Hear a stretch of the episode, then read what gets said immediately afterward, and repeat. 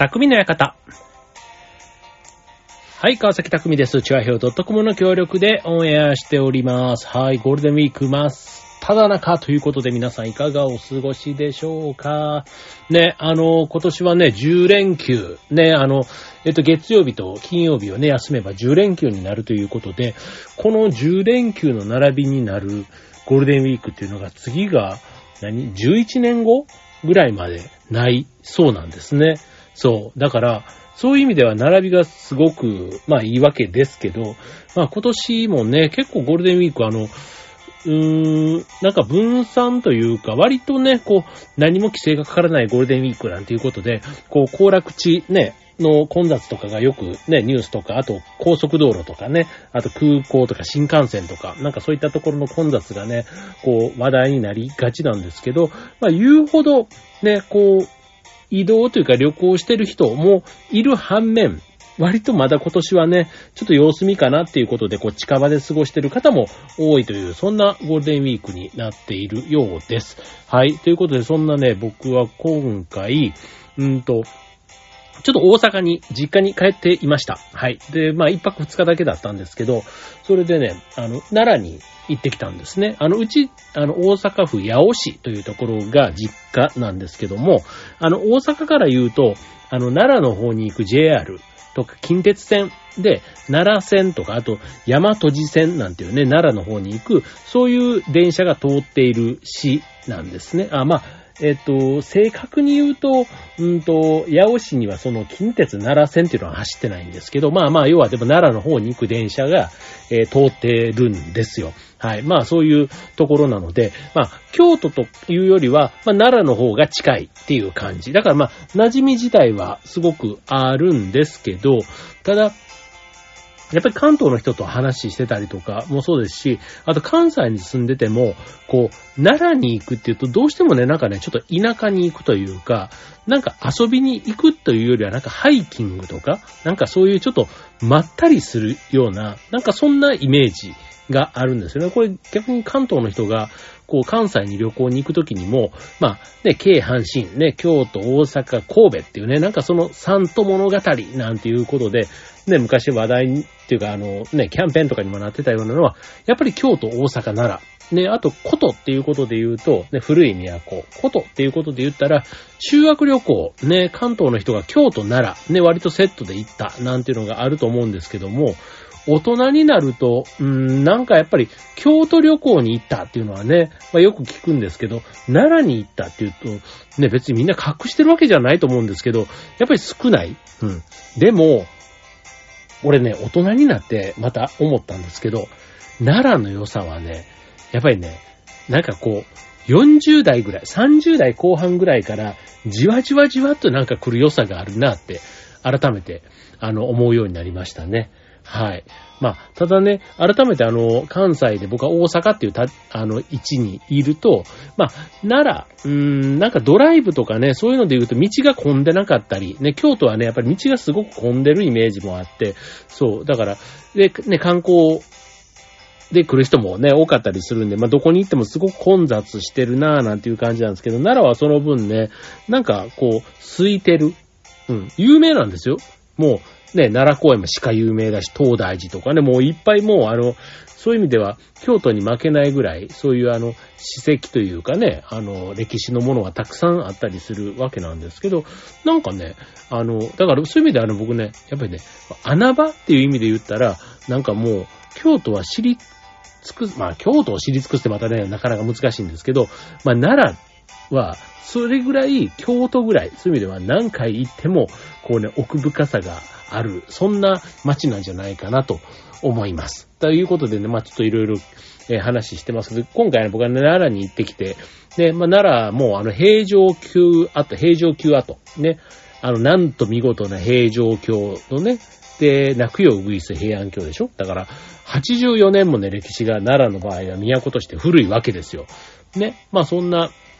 都をね、今日行ってきた、あ、今日というかね、このゴールデンウィーク一泊二日で行ってきたんですけど、じゃあ改めてね、京都と奈良、ね、何が違うのかということでね、今日そんなちょっと観光地の話とかね、えー、お伝えできたらなと思います。はい、今日のテーマ、京都と奈良でお送りしたいと思います。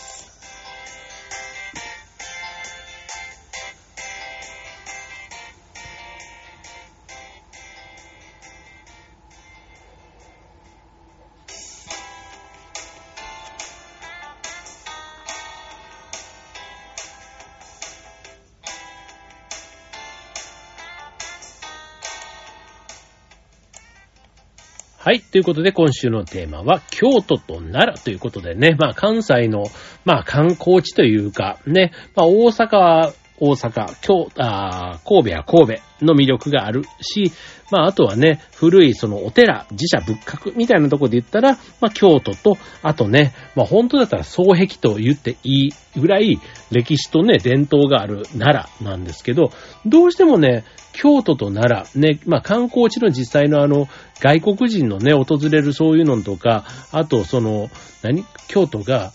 こう、世界で訪れたい観光地ナンバーワンとかね、結構こう、華々しいというか、ね、派手なイメージが、やっぱり京都ってすごくあるじゃないですか。で、これなんか京都ブランドっていうのかな？なんか京都出身ですなんて言うとね、ちょっとなんかツンっていうかこう、ね、気ぐらいが高いような、なんかそんなイメージもあったりする一方で、奈良っていうとね、なんかね、こう、なんでしょうね、あの、うん、なんか奈良ってこうね、すごく僕、あまあ、大阪の立場で言うのもなんなんですけど、すごく、こう、大阪に、と、なんかね、あの、うん、なんか大阪に属してる県みたいな。な、なんかそんな感じそう。ベッドタウンでもあったりするんですけど、ただ京都はね、なかなかね、大阪とこう相反するというか、全然こう大阪に対して、こう、コンプレックスでもないな、なんかむしろ毛嫌いしている。京都魂みたいなのがすごいあってっていうことで、うん、なんか京都、大阪、神戸、うん、なんかね、それぞれが個性があるけど、奈良はなんかちょっとね、あの、まあ、和歌山とかもね、若干滋賀とか、ちょっとこう、ね、純木みたいな感じがあるんですけど、ただ奈良はね、やっぱりね、歴史ってことで言ったらね、うん、本当に京都に匹敵するぐらいというか、逆に京都を上回るものもあるんじゃないかっていうぐらい魅力的な街なわけで、なんですよ。ね。それで今日、まあそうは言っても地味すぎるイメージがね、あの、ある、古の香り豊かなこと、奈良でございますけども、ね。まああの、奈良の大仏とかね、それこそさっき言ったあの、奈良公園の鹿もそうだし、だけど、まあ京都と比べると、こういうなんか、こう、なんだろう、地味なんだよね、みたいなね。うん。で、あと、あの、奈良県民の方、ね、奈良出身っていうこと自体も、若干ちょっとね、あの、自虐気味というか、ね、なんかあんまりこう、京都ですって言うとね、なんかこう、あの、もう東京ですとか札幌ですみたいな感じのね、なんかもう全然負けてませんみたいな感じなんですけど、奈良の方はね、なんかね、ちょっとあの、まあ、どこの地方とは言わないですけども、割と地方出身者にある自虐モードみたいなのが出がちなんですけど、そう。じゃあその、奈良、ね、えー、なぜこうなのかというところなんですけど、あの、奈良、ね、奈良県民、奈良県っていうから奈良県民なんですけど、実はね、奈良府民っていう言葉があったりするんですね。これあの、えっ、ー、と、まあ、これ別にもちろんあの造語なんですけど、まあ、奈良にね、えー、隣に大阪府があって、京都府っていうね、まあ、府っていうのがね、あるわけじゃないですか。で、まあ、関東圏で言うとね、まあ、例えば埼玉県が、うんと、埼玉都民みたいな風にね、まあ言われたりする。まあ東京都に隣接してみたいなね、そういう風に言われているような感覚で、まあ、奈良県民のね、約3割の人々が、奈良府民と呼ばれているというのも、なんでかというと、県外で働く人が全国で1位なんだそうです。そう。で、全国的に県外で働く。だからまあ、大阪に行ったり、京都に行ったりということで、まあ大阪のベッドタウンとしてね、あの、奈良はすごくあの、奈良ですに住んでる方が多いと。まあ、住むにはすごくいいっていうことなんでしょうね。まあ、あとはその大阪に、やっぱりアクセスっていうか行きやすい。ということで、まあ大阪の影響がすごく、あの、受けているというところなんですね。うん。だからまあ生活の場としての奈良っていうところよりは、まあ生活仕事とかはね、まあ大阪を中心にしてる方が意外と多いと。まあ仕事が終わって奈良に帰って寝るみたいな、なんかそういう感覚があると。いうことなんですよね。まあだからあの、まあ奈良に住んでいても、意外と奈良県民だっていうね、なんかそういうアイデンティティみたいなものが薄くなりがちというところが、まあ、奈良県の特徴というとこかと、です。で、あと続いて、えー、繁華街が微妙と、遊ぶところが少ない。うん。あの、京都の場合だとね、こう、三条とか四条、ね、四条河原町なんていうね、年中人がごった返す繁華街がある一方で、まあ、当然ね、あの、まあそういうところだと、まあ外国人のね、観光客も、まあ日本人ももちろん多かったりしますけども、まあ夜は夜でね、宿泊してる人が食事をとったり、お酒をね、飲みに行ったり、あと祇園みたいなね、そういうちょっとあの、華やかなところがあったり、みたいなことで、まあ常にガヤガヤとまあしていると。で、一方で奈良になった時に、まあ、あの、ないわけじゃないんですよ。ただ、意外とね、奈良駅、ね、な、な、まだ奈良の中心地、奈良駅ですけども、の周りもね、意外とこう、こじんまりしてるんですね。うん。だからまあ、遊ぶスポットというかね、飲食で栄えてる場所みたいなのが少ない。うん。まあ、あの、実情というかね、現状がそうだということなんですけど、うん。これね、なんか、こう、作戦だとしたら、まあ、観光客を呼ぶっていう意味で言うと、まあ、ちょっと控えめにやっている県ということですよね。うん。で、あとはな、なんか買い物をね、するにしても、まあ、イオンとかはあったりするんですけど、どうしてもね、なんかあの、例えば、うんと、奈良からね、こう、大阪の南波っていうところ、あの、まあ、大阪の北南の南の中心地ですよね、南波。もうね、40分ぐらいでね、実は JR でも近鉄でも行けちゃうんですよね。だからまさに通勤圏だし、あの、買い物とかでもね、全然その電車で行けると。だから、結局遊びに行ったり、えー、服を買いに行ったりするのも、まあ、大阪になっちゃうということでね、まあ、京都とね、大阪確かにちょっと距離があるんですよ。1時間はかかんないんですけど、そう、ちょっとね、遠いな、みたいな感覚はありますね。車で行くにしてもね。うん。まあ、あの、まあ、大阪のね、上の方の人だったらまだちょっと近い感覚あるのかもしれないんですけど、僕もやっぱりね、京都はちょっとね、あの、半日かけて移動していくぐらいな、ちょっとなかったか遠いイメージがありますね。はい。ということでね、まあ、何でも大阪で済ましちゃう県民性というか、そこがやっぱり奈良の特徴というところ。で、えー、さらに、今度観光っていう視点で言うと、ね、まあ、国際観光都市と言っていい、ふさわしい、ね、それだけのあの、価値があると思うんですよね。多分奈良ってあれですよ、世界遺産とかなってるはずなんですよね。そう、世界遺産になってるものたくさんあるんですけど、あの、ただ、えー、ホテルなどの宿泊施設の数が全国ワースト1位なんだそうです。うん。あの、まあ、奈良はね、京都に並んで、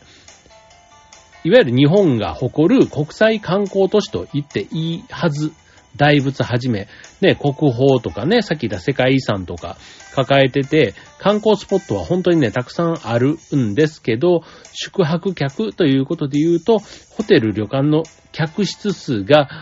奈良がダントツの最下位ということなんですね。そう。で、えっ、と、結果、うんと、奈良県の観光客数が、えっ、と、日本全国で言うとワースト2位なんだそうです。すごいですね。うん。えっ、と、これね、最下位が238万人の徳島県らしいんですけど、奈良県がその次のワースト2位。ね。で、ちなみに京都は1764万人、大阪府は3101万人。すごいですね。ね、観光客ね。うん、すごい。ということなんだそうです。はい。まあ結局ね、あの、なんか京都がね、大阪が3000万人もいて、京都が1700万なんだ。ちょっと、ちょっと意外でしたけど、まあ、大阪っていうね、まあちょっとあの、関空とかがあったりして、こう、なんか、こう、入り口、玄関口みたいになってたりするっていうこともあって、まあ京都に行く人は大阪にも寄って、みたいなところはあんのかもしれないですね。はい。で、えー、っと、まあ、あの、宿泊施設が少ない理由みたいなところも、やっぱりいくつかなんかあって、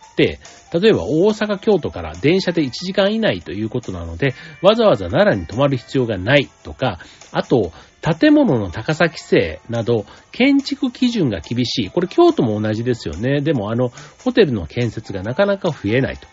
ね。で、あと、えっ、と、ホテルを建てるために地面を掘り起こすとかなり高い確率で遺跡や発掘物に遭遇して工事が進まないと。うん。なんか遺跡とかがね、出てきちゃって、っていうことで、うん。なんかそういう、まあ、デメリットというかね、そう。いざここでなんか建てたいってなったとしてもそうなっちゃうということですね。はい。あとそもそも奈良県の観光 PR が下手という、そんなことが、あの、とあるサイトでは分析されておりますけども。うん。まあでもね、これね、奈良県の人にこれを見せると、まああながち間違ってないな、みたいな、そんな感覚があるようですね。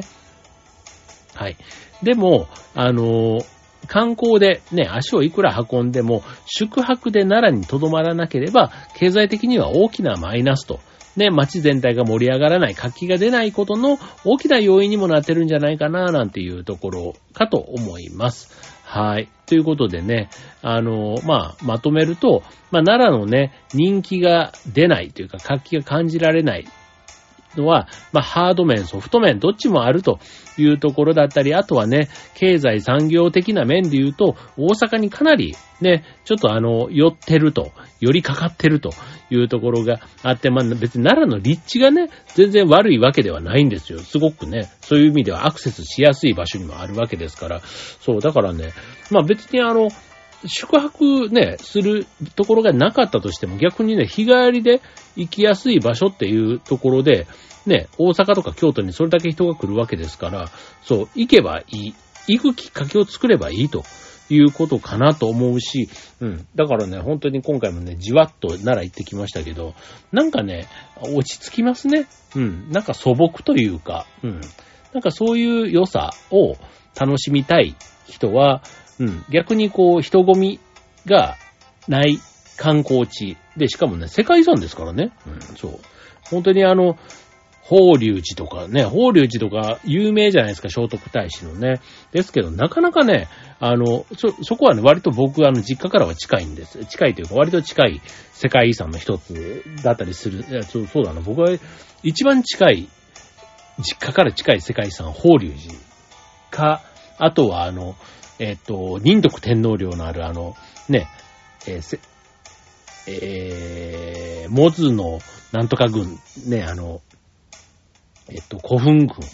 のやつのどっちかが近いんですけど、うん、でも、同じ県、あ、ね、ってことで言ったら、まあ大阪にあるね、仁徳天皇陵とかの方かなと思うんですけど、ただなんかね、法隆寺の方がね、個人的には好きですね。はい。まあそんなね、えー、奈良県ですので、そう。でもね、まあ、大混雑してるわけではないという意味でも、うん。なんか足運んでほしいなーなんて今日、今回もね、行って改めて思いましたけどね。はい。あとね、なんか食べ物なんかも柿の外しとかね、あるんですけど、まあこれもね、なんとなくちょっとね、地味な感じはしますよね。なんか京都の方がね、こうなんか色、色あでやかというかね、なんかそ、いちいちこう、あの、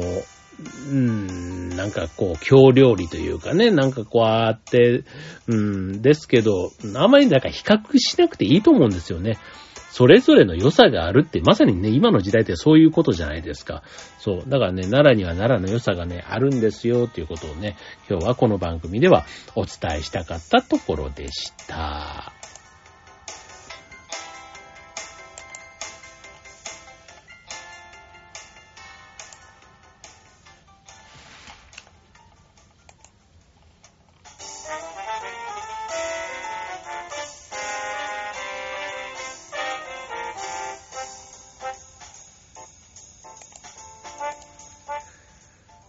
はい。ということで今日のテーマは京都と奈良ということでね、お送りしました。まあ、あえてね、京都と奈良という並び順にはしましたけども、ね、今日はね、奈良のことをね、改めて、あの、アピールをして、したかったというところが趣旨です。はい。まあ別にね、あの、京都が嫌いとかそういうことではなくて、もう京都はね、別に僕はアピールしなくてももう十分ね、もうみいろんな人がいろんな形でこうアピールしていると思いますので、今日はね、あえて奈良というところにね、えー、こうクローズアップしてお伝えしましたけども、そう、ほんとね、なんかあの、こう、いわゆるあの大仏とかがあるね、奈良市内もそうなんですけど、南の方とかに行くとね、えっ、ー、と、吉野ってあの桜の有名なね、吉野の方とか、あとはその石舞大古墳とか飛鳥時代のね、ものとか、すごくね、だから、奈良は割と縦長にそういう遺跡巡りとかをすると、それはそれですごくあの、良さがわかる県だと思うんですよね。そう。で、またさっきの素朴みたいなところが、なんかね、こう、ね、普段こう、都会でというか、ね、会社員とかいろんな仕事でね、アクセスしてる方からしてみたら、ちょっとある意味癒しの空間みたいなところなのかなって、すごくこう、あの、ね、今の時期だったら新緑もすごく綺麗で、ね、なんか静かな、ね、川のせせらぎとかね、そういったところなんかも、やっぱりね、まあ、京都も京都でありますけども、京都もね、すごく縦長で上の方行けばね、まあ、京都も別にあの、中心地のあそこばっかりが京都なわけじゃないですから、うん、あるんですけど、で、奈良もね、すごく山もあって、なんか、そういう良さを、ね、なんか知ってみるっていうのはね、まあこれも今にね、こういう年になってちょっと改めて魅力をね、再発見してみたいなって思うところです。はい。ね、皆さんね、ほんとね、関西行く機会あったらね、ぜひね、奈良にも、あの、足を運んでみてください。本当おすすめです。はい、ということで、えー、まだゴールデンウィークね、これから、ね、後半戦？と言っていいかな？ね、まあ、まあ、後半戦ですよね。はい、まあ、残りね、えっ、ー、と、ちょうどね、ほんと中3日のところは全国的に天気は良かったですけどね、まあ、あの前半みたいに天気が崩れることは後半ね、曇りぐらいでね、なんとか行ってくれるんじゃないかなという感じですけども、ね、引き続き楽しいゴールデンウィークをお過ごしください。ということで今週の匠の館、ここまで。バイバーイ。